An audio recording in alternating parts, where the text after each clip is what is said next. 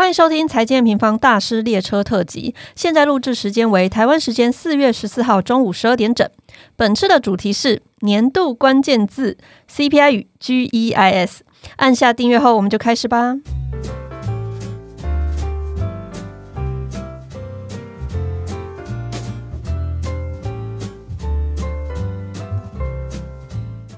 Hello，大家好，我是财经方的 Roger。大家是否又听到熟悉的声音回来了呢？没错，今年呢，我们的大师列车要再次启程了。我们打开为期大概两个月的丰富的对话，包含大家最关注的总经议题啊，最 hot 的产业发展，还有近期用户关注的投资热点。所以会在接下来呢，不定期的每周日邀请各个领域的大师哦来线上和大家聊聊天。今天就是我们的首发，所以大家应该已经知道是谁了。我们一起来欢迎 Rachel。Hello，好，听到 Rachel 的声音就知道应该有一些重磅的消息要要和大家分享。今天的听众朋友呢，应该也会是 MN 的全球用户哦，第一次听到。我们会在节目的后段来揭揭开这个独家彩蛋，好，请大家期待喽。那 Rachel 好一阵子没有来跟我们聊聊天了哦，这个回回顾过去啊，Q one 到现在即将的 Q two 已经开始了，四月开始了。Rachel 有什么心得要先帮大家暖暖场吗？心得就是。今天天气还蛮好的，好，好，那今天天气确实不错。反正 Rachel 刚刚在我们前面 rehearsal 跟我说啊，其我要讲的东西好多，今天不知道怎么讲得完哦，听众要听多久，我们就来拭目以待。Rachel 今天带了很多的内容要跟大家来分享哦。今天节目的第一部分，我们来解析最近的这个重点数据啊，大家知道 CPI 嘛？那还有一些重要的数据，还有一些呃 Q two 我们是怎么样看的？我们从全球的经济的视野来看到这个政策的走向哦，还有一些市场。的机会啊，或可能的风险。第二个部分呢，我们就来和大家分享 M 平方的年度重要大戏喽。那我们就开始今天的节目吧。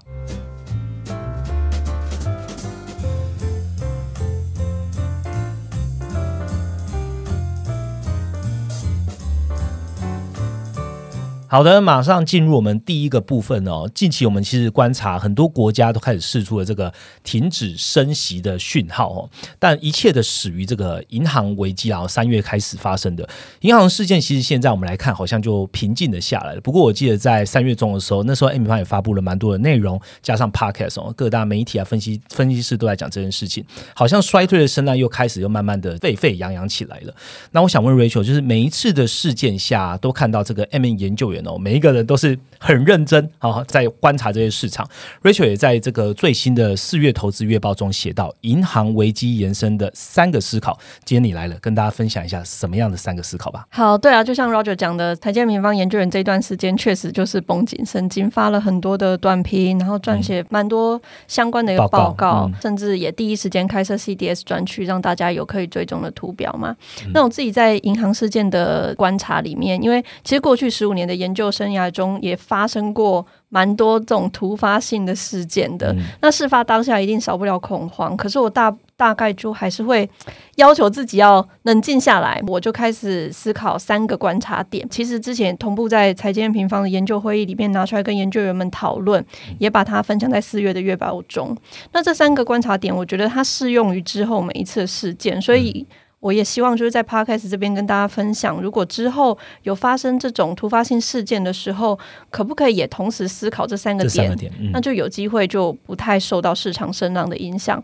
那这三个点包含第一个，我们会去思考说，这个银行事件到底是既定发生的，还是它是一只超大的黑天鹅？嗯，那第二个就是当下市场到底怎么反应这件事情，我们要开始观察，而不是开始很恐慌的去先把股票卖光或者是什么的，跟着情绪做。对 对，所以第二个，其实我觉得观察当下市场怎么反应，其实市场会告诉你。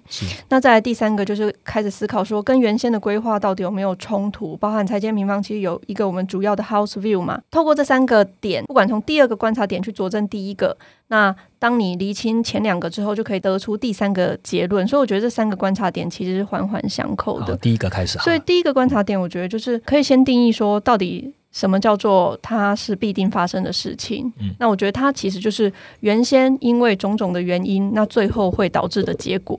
那黑天鹅呢，则是天外好像突然飞来一笔，然后会对未来有严重影响的。所以像黑天鹅，我自己的定义就是可能像俄乌风暴，或者是疫情，或者是英国脱欧等等不预期的。对，那这些我觉得就是会比较呃冲击会比较大。是，那我们就要判断说这个事情到底会对未来造成什么样的改变。是，那我觉得这一次的银行事件比较像是既定发生的，为什么呢？因为不管是 S V B 倒闭，或者是瑞信本身的亏损，其实都是先前有迹可循，包含像是去年一整年的升息造成债券的价值大跌，或者是新创科技公司这些过度投资等等。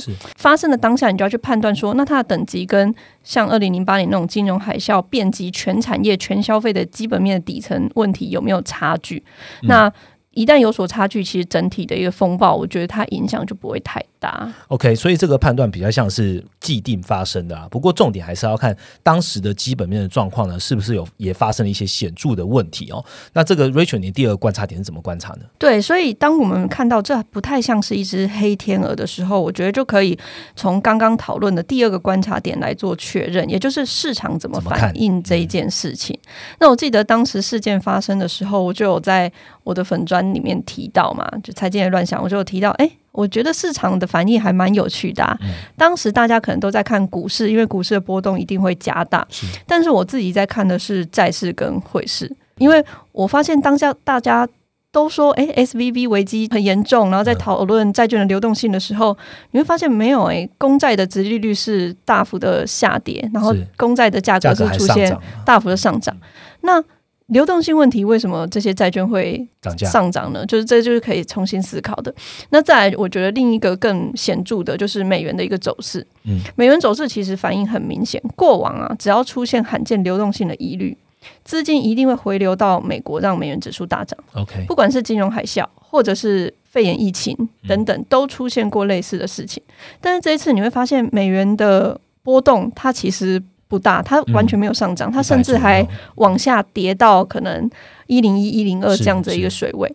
这其实就代表着是银行事件发生的时候，市场它根本不是在反映流动性的问题，嗯，它也没有反映基本面有问题，因为基本面有问题才会衍生出流动性的问题嘛。所以我当时的发文就其实就讲到说，市场在反映的。其实是我们原先在担忧的央行升息的几率，而这个升息的几率是大幅降低的。那也显示说，市场在反映，只要政府愿意解，那就可以解。那与此同时，我觉得大家也还是觉得美国公债是相对 safe 的，对美国是信任的。所以透过这一次，反而解了我觉得一直以来大家比较关心的持续升息。终点这件事情，我觉得反反而透过这一次的央行事件解了这件事情。那再回到第三题呢，就是说在前面两个这样子看呃观察底下，到底跟我们原先的一个规划有没有冲突？对啊，我想呃从去年底我们就一直在提说 Q one 的到呃 Q four 到 Q one 其实是债市先行嘛，然后股市会反复打底，所以债市优于股。那到 Q two 的时候，股市会慢慢的明朗。那 Rachel 你现在来看的话，这个看法有改变吗？我觉得从上面的议题来看，可以。判断大致上，我觉得没有太大的冲突啦。从刚刚 Roger 讲的股债的配置，其实建立在去年底月报里面有撰写到我们对于二零二三年经济的整个 House View 嘛。我们有提到说，在经济方面应该是呈现比较 U 型的复苏。是。那通膨方面是持续趋缓，那利率则是有望在今年年中的时候进入到尾声。那我在这三个月来观察，就是第一季来观察，我反而觉得二月的时候。有一点危险，就是通膨有超出预期，然后利率不断的调高，那这件事情反而跟我们原先的看法有一些些的冲突，但是反而因为银行事件的发生，然后让我们看到利率逐步对焦，然后通膨这一块也开始出现缓和，所以我觉得银行事件不但没有冲突，甚至帮助我们呃整个一个市场回到原先我们预期的一个轨道上，所以我觉得回过头来在这样的情境底下，包含之前的报告他提到的。在研究货币、债券、股票市场的时候，我们其实发现每一个循环反映在这三个商品是呃，其实有它的先后顺序。汇率的变化通常是先于债券，然后债券再先于股市。所以为什么我们在去年年底的时候会去写到这个报告？其实我们发现，二零二二年底其实首先美元就转弱了。那美元在这次的银行危机其实也没有起来嘛，对啊，所以美元转弱这件事情看起来没有太大问题。嗯，那美元转弱之后呢，紧接着就是债市。所以去年一整年持续崩盘的债市，只要在利率跟通膨的对焦确立，其实债券的定价的机会也会随之而来。然后我们之前有提到，长债的投资价值会先浮现，然后接续短债。所以上述的不管是债市或者是汇市，其实都已经分别在发生在去年的第四季到今年的第一季都有反应的。对，然后最后预计在联储会如果有机会因为这些事情，然后来出现暂停升息的一个情况底下，那就会进入到股市的一个落地回稳周期，也就是今年的第二季之后。后那其实现在已经四月了嘛，所以整体看起来，我觉得整个看法好像没有太大需要改变的地方。我记得我们从今年的 Q one 就开始画出一些就是股会债市的一个。我们看的一些呃周期是怎么看的哦？那我相信这听众朋友如果有在看 A 米邦报告，也会知道我们画出的这个时间轴，基本上现在刚刚瑞文提到，已经算是回到我们原本预估的轨道路径上了。所以 Q two 现在看起来股市大家可以再多一点的关注了。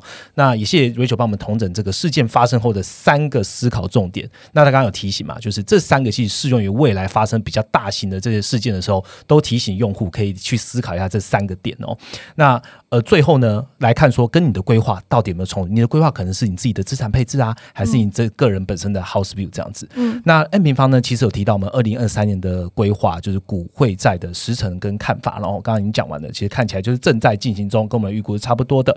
如果你针对 N 平方这个经济分享觉得很有兴趣，然后你觉得我们讲的方式还蛮好的，那也想了解更多，譬如说央行的即时动向啊，全球我们最新推出的这个原物料供需的动态，或是你自己想要挥毫画出自己的观察动态图表呢？欢迎现在就可以加入我们的订阅会员了。我把订阅会员的连接呢放在我们资讯栏连接中了。好，那回到主题来，最近还是发布了很多很多的重要数据嘛，包含了这个 CPI 啊、就业等等的。我们请 Rachel 挑几个更你自己觉得很重要来跟大家分享一下好了。好，我觉得最近看到的数据哦，我觉得它确实让联准会必须持续紧缩的理由是有所舒缓的。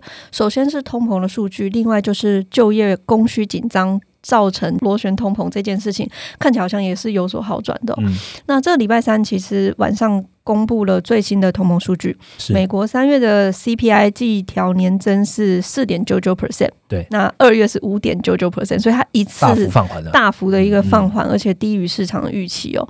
其实整体的 CPI 已经从去年年中最高点八点九 percent，现在看起来是四点九九 percent，也算是一半的。对，所以放缓的一个幅度算是非常高的哦。只是在观察核心 CPI 的时候，就是扣除能源和食物，它其实还在高档五点六。Percent 三月的数据，那是小幅高于前值五点五三 percent，这块也是市场比较抗升的。是，那我 CPI 的这个部分，我直接引用鲍威尔在布鲁金斯的演说里面，他阐述了联准会委员观察这个通膨的一个方式哦。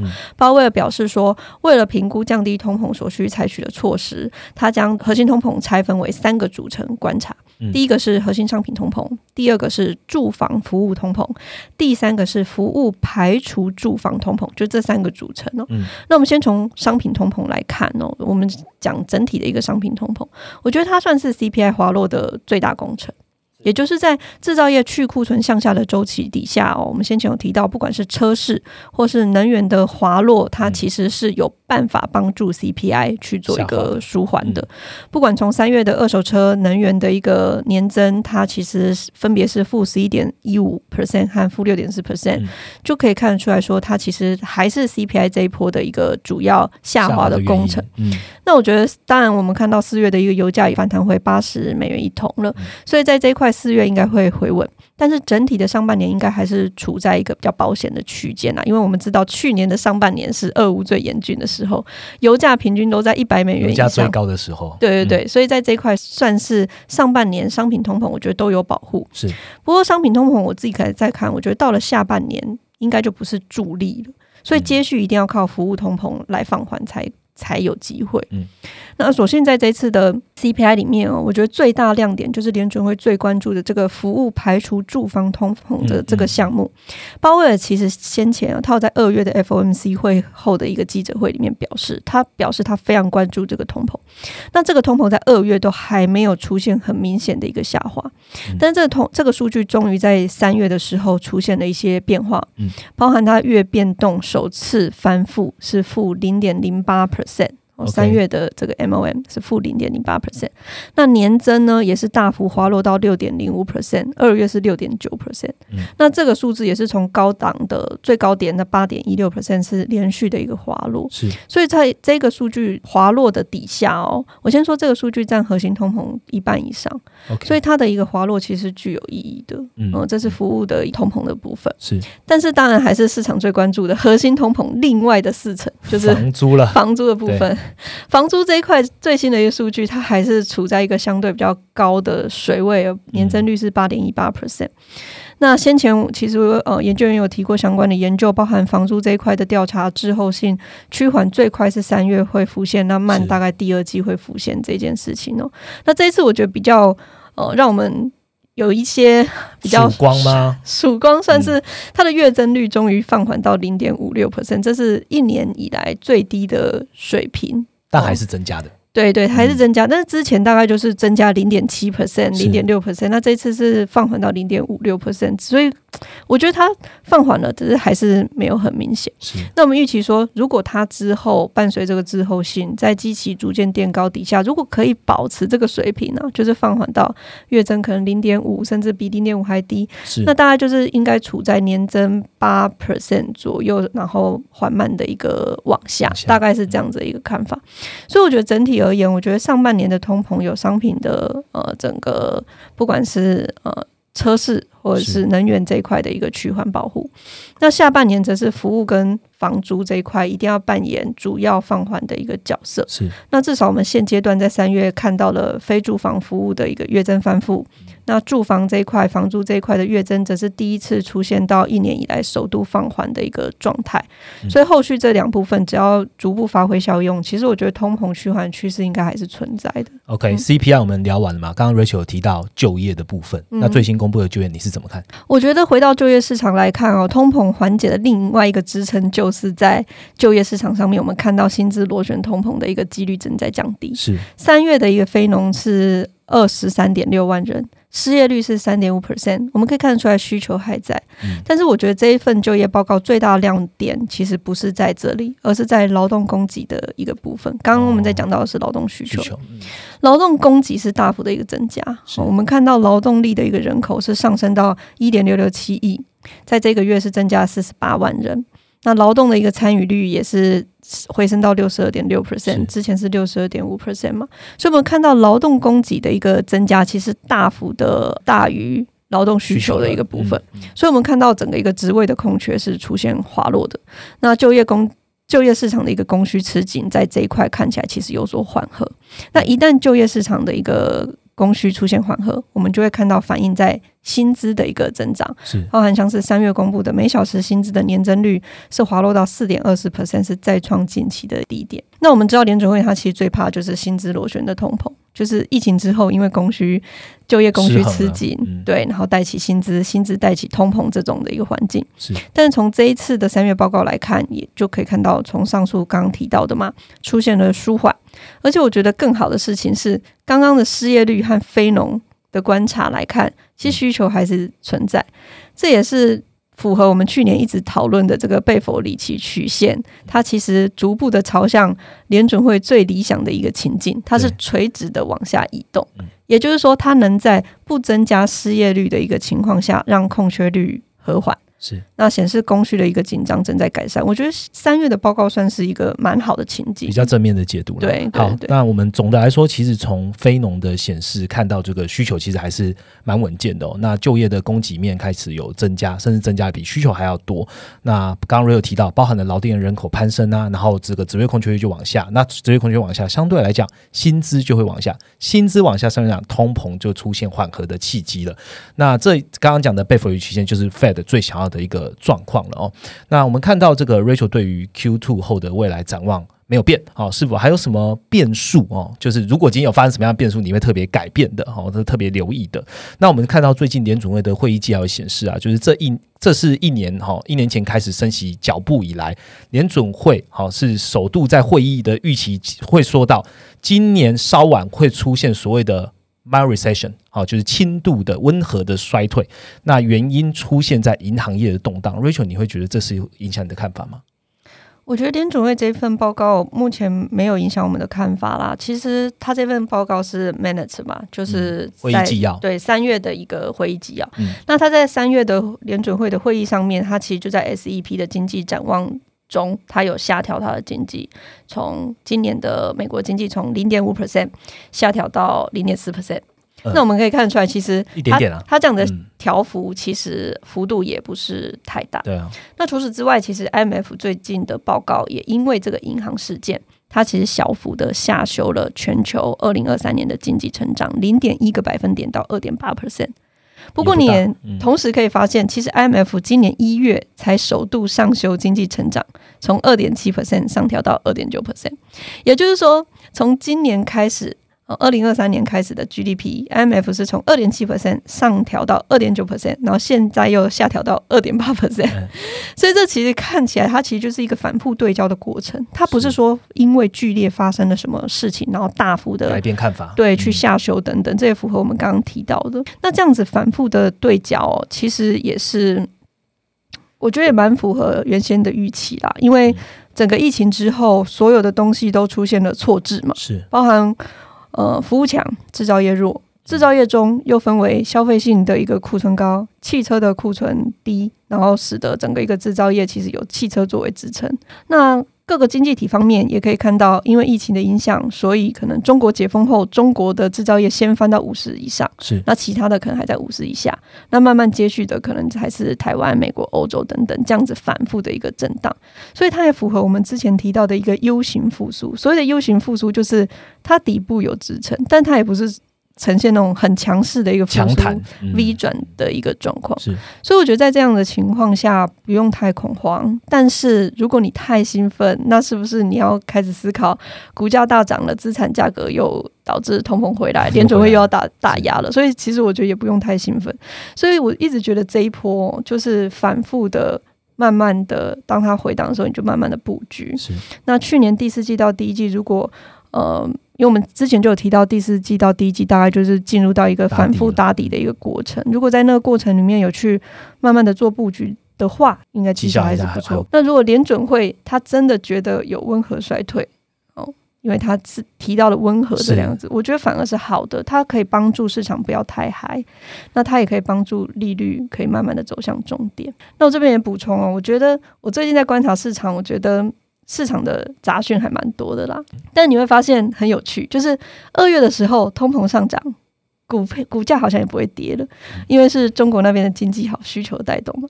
那三月当大家在讨论衰退的时候，股价好像也不会跌了，因为大家觉得衰退会降息，所以就是好像杂讯非常多。那我觉得为什么会这样？我觉得关键是我们要去思考，到底什么样的情况是最坏会让股价跌的情况。那对我而言，我觉得就是当通膨上涨、经济滑落的时候，就这两个走反向的时候，那联准会只能选择通膨的时候。那在这样的情况，其实是发生在去年的可能年中到第三季左右的时间。那现在要不是两个一起涨，要不就是两个一起滑落。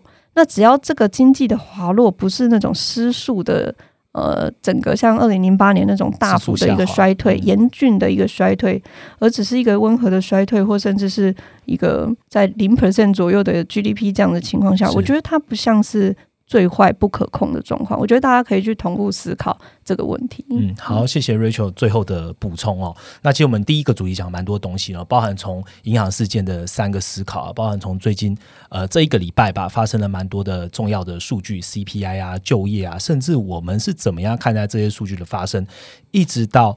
我们对于去年 Q4 到今年 Q1，甚至接下来已经进到 Q2 的头了，我们是怎么样看待？基本上，A 平方还是认为现在的经济是回到我们原本对于经济预期的一个轨道当中。那刚刚提到最重要的点是，去年发生这么大的震荡，原因也是因为通膨上涨、经济滑落，所以 Fed 它现在当时只能选择通膨。现在我们来看的是，要不然就是两个一起上，要不然就是两个一起滑落，都不会是像去年年终之后一样最坏的时刻。最坏的时刻，我们现在看。来，如果没有发生黑天鹅的情况，应该算是过了。Q two 要怎么样观察呢？就是我们接下来 M 平方下一个主题要好好聊的大事件喽。下个主题要。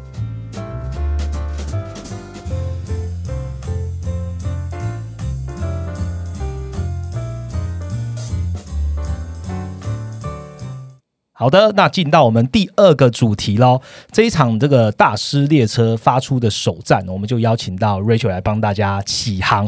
那相信大家也感受到一些不一样的这种诶惊喜氛围哦。那第二 part 呢，算是今天节目的大彩蛋啦，我们就请 Rachel 亲自跟大家揭晓即将展开的盛会吧。大家都知道，从二零二一年开始嘛，财经平方就启动全球总经影响力论坛，因为觉得说社会上其实有很多的朋友都开始在探讨趋势啊，不管是经济趋势、科技趋势，或者是投资布局这些议题了。那我希望可以结合大家的影响力，然后透过对话来带给投资人不一样的冲击。那这样的想法其实已经顺利的进行两届了。那我们也累积了十三位的专家，然后超过六千位的听众。那今年我们也希望呃延续。这样子的理念跟使命感然后，再次邀请九位不断在市场上突破，然后深耕不同领域的意见领袖，一起启动我们这个总经影响力论坛的影响力哦。好。就既然 Rachel 都开场了，我们一样这一次会有三个主题啦，那就请 Rachel 先跟听众朋友分享一下这三个主题有没有什么特别的地方要先跟大家讲的。好，我们今年一样会是从总体经济出发，因为我觉得总体经济真的是这两三年大家最关注的显学了。对，然后再深入到未来的世界，再到投资的实战哦。那这个 top down 的一个观念，其实跟我自己在做研究，其实也呃有很有关系。对，很有关系，就是先了解全球经。经济的一个大局势到底是怎么样？再从这个趋势里面找到合适的产业，然后再到说，在这样的产业底下，我到底要布局什么？这样子 top down 的一个布局方法哦。那特别的地方是这一次的主题，我们把它定调为 transforming world，就是主要觉得说。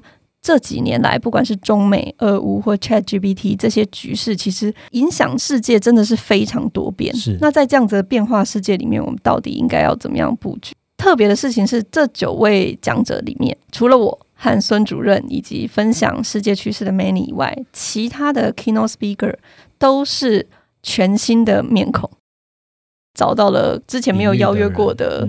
朋友一起来在这一次的论坛里面跟我们分享，甚至在对谈的 panel 上面，我们也邀请到熟悉各领域的专家，像是卫星界台湾隐形冠军的创未来科技的副总经理 Charity 来担任语谈人这样子一部分，所以我自己是还蛮兴奋的。哎，Roger 是不是说我这次 podcast 不能讲？对啊，我一直守在。比一些暗号，对就我们保留一点点的神秘感啦。OK，欲言又止的概念，我们欢迎大家可以到我们的 Facebook 的粉砖。哦，这时候你听到的时候，我们已经发布在上面了嘛？那看这个厉害讲者的 AI 照，我们把全部的讲者呢，透过 Mid Journey 啊，这个变化了一下，但我们有小小的提示。那如果听众朋友也觉得好玩，也可以在下方诉说你观察的讲者哈。那这些讲者到底是不是你猜的那一位呢？而且这些讲者将来也是在 Parkes 大师列车中的座上宾哦。好，既然 Rachel 都已经这个把彩蛋揭开了，没有错，今年就是我们第三届的全球总经影响力论坛要即将开跑了。很重要的点是，这一次是第一次在线下举办，我们终于突破了疫情的限制啊，在线下终于要跟大家见面了。我记得前两年真的是这样讲，我就要那个娓娓道来一下，第一年到底有。对，我们第一年确实就是把全部的用户都聚集在了线下嘛，对，然后场地都好了，对，然后刚好前两个礼拜吧，当时卫武部长他就说，哎，要变三级，对，哇，忙翻了，对，我那个 Rachel 那个礼拜六吧，礼拜天就打电话给全部的伙伴，就说现在要怎么样让用户哎全部到线上去，要怎么移动，我们该怎么样跟他们联系什么的，对，而且后来我们还延期了，因为真的是对。在处理这一块上面，对，比想得比大家想象中的复杂。嗯然后去年我觉得也是整个疫情最严峻的时候，台湾最严峻的时候。我本人是在录制的前三天确诊，对，在去年的时候。然后那时候我们团队也是立刻开会说怎么办？我确诊了。哎，大家知道 Rachel 的录制其实是在他家中完成的。对，我在家中完成，而且弄了一套设备到他家。对，所以大家看到那个框框，以为他是在现场，没有，他是在他家把它录完的。我们只是弄得有点像而已。对，而且我整个就是在我记得我在录之前还吞了两颗普拉腾，然后赶快录录完以后，其实也也没办法去休息，就是真的就是跟大家走完全程。所以前两年真的是因为疫情还蛮辛苦，然后今年我真的希望我们可以平安顺利的度过这次，一定会好吗？就是这一次大家也没有什么疫情的问题了，然后也希望借由这一次终于。把这个影响力，我们一起在线下哦，透过交流啊，透过互动啊，可以把这个大家对于总金、对于投资的这个正确的态度哦，我们利用这场盛会一起把它渲染给更多的人。那刚刚也提到，因为这个是线下的关系嘛，所以我们线下场次的座位其实席是蛮。珍贵的就不不是很多这样子，所以我们计划呢，就是先在这一个礼拜，大家听到了 p a c k e t 这个礼拜，呃，首度开放 M 平方的订阅会员呢，有这个优先售票的通道。那除了你在这个优先售票通道去呃加入这一场的论坛的盛会之外呢，你还可以在这个优先享有这限量哦三百位的 VIP 席次。这 VIP 师可能就会在跟讲者做的更近一些，所以欢迎大家先加入订阅会员哦，来期待本周哈会收到我们的优先通道的邀请函哦。那我们现在预计呢是四月十八号会寄出这个优先通道的邀请。那这优先通道呢只有为期六天的时间，我们就会迈入正式上线了。好，既然都已经讲到这了，也想来问问 Rachel，Rachel 这一次论坛啊，你会带给大家什么样的观点还有研究呢？嗯，除了刚刚提到近一年的看法哦，我最近在研究的总经议题哦，是刚刚讲的复苏，到底是真实的基本面复苏，还是其实背后有一个更大的泡沫存在其中？所以我把我这次的议题定调为全球景气循环，经济是重启。还是有更大的泡沫。我记得前年啊，就是二零二一年论坛上面，我这边分享了生产力循环、通膨循环，可能二十到三十年一次的交错。然后那时候我们提到了，现在应该比较像是生产力的循环还是存在的，那通膨比较像是疫情之后的供需失衡和供应链的转移。那当然，虽然出现了俄乌这样子的程咬金，但是我现在还是这样子认为，包含像是。不管是 AI 啊，或者 Chat GPT，都还是佐证这一点的。是。那到去年的论坛，我则是着重在经济利率跟通膨这三个议题上面，然后强调制造业循环进入了三到四年一波的下降周期，所以经济循环图上会从扩张到趋缓，胜率降低，到今年才有机会在呃走回上升的周期，伴随着经济通膨利率的对焦。那目前看起来，这个看法。也还没有太大的改变，像刚刚第一 part 提到的，所以过去两年哦，财经平方的团队其实深入探讨了生产力这种大循环跟制造业这种短循环的交错底下，到底应该怎么样的操作，以及最后的循环最后会回到景气循环图的位阶跟落点在哪里？大概过去两年是这样子议题的讨论呢，但我觉得今年比较特别的是，我觉得我们的研究团队的重点。会移到过去两年，当我们在讲循环的时候，一直都认为没有太大问题的房地产循环。OK，所以可能是房地产循环要多被讨论了。嗯，我觉得它好像有一些些问题了。我觉得这市场上面确实有泡沫，而且有一个蛮大泡沫正在成型当中啊。只是它发生的时间点到底是什么时候？哦，如果不是在今年，那可能是在下一波制造业循环向下的时候，我们密切关注这件事情到底会发生在什么时候。嗯，包含我们最近观察到的成屋库存，它还在低点，那这件事情是 safe。但是商业房地产或者是新屋库存，好像有开始出现一些疑虑了。我在房地产的这个市场上面，那除此之外，我过去也有一直提到，我觉得大型金融业没有太大的问题。主要是二零零八年之后，根据巴塞尔协议三，那国际法规成立全新全球的银行体系，目目的就是要防止这二零零八年危机再次发生嘛。所以你会看到金融机构大幅的增加超额准准备金，然后甚至二零二一年还有还有什么隔夜负卖回这样子大量的吸收这流动性。我们看到大型金融机构确实没有问题，这次银行危机也不是发生在这些大型的金融机构，因为他们不是没有钱，他们是钱太多。对，但是最近我们的研究里面，我们研究员也有分享了不受管控的这些非金融机构的层面。OK，好像有一些问题，问题可能不会出现在金融机构，反而可以关注非金融机构，对，非大型这种被巴塞尔协议规范的这些机构里面。是，所以这会是我们团队第一次提到美国房地产的风险是什么。我之前其实有跟大家分享过，房地产循环其实大概十八年一次的周期。那我刚当研究员的时候，就是在二零零七年，那个时候历经了整个这个大的房地产泡沫。那二零零六年、二零零七年再加十八年，好像差不多嘞。嗯，也在未来的一两年是两三年里面，好像也接近了。所以我在论坛会特别分享这一块，这一块是我们研究员过去，我们研究团队都认为没有问题的一块。那我会在这这个呃时间点来去探讨他的问题，好像慢慢出现。OK，好，谢谢 Rachel 的分享，然后也邀请听众朋友呢，可以先成为我们的订阅会员，然后一起加入我们总经论坛的优先通道的行列里面。今天的内容呢，就是我们大师列车的第一集哦。那接下来也会有蛮多的讲者，或是是市场上蛮厉害的一些，不管是分享财经啊，不管是分享总经，然后或是产业的大师，一起加我们这个大师列车哦。那最后还是提醒听众朋友哦，我们是四月十八号的时候呢，会发布这个优先通道的邀请函。那也请听众朋友跟我们一起关注了。那以上呢，就是我们本集的内容。如果有任何评价呢，这个下方五颗星，然后并且留言，让我们可以做得更好。我们就下一个礼。礼拜见喽，拜拜，拜拜。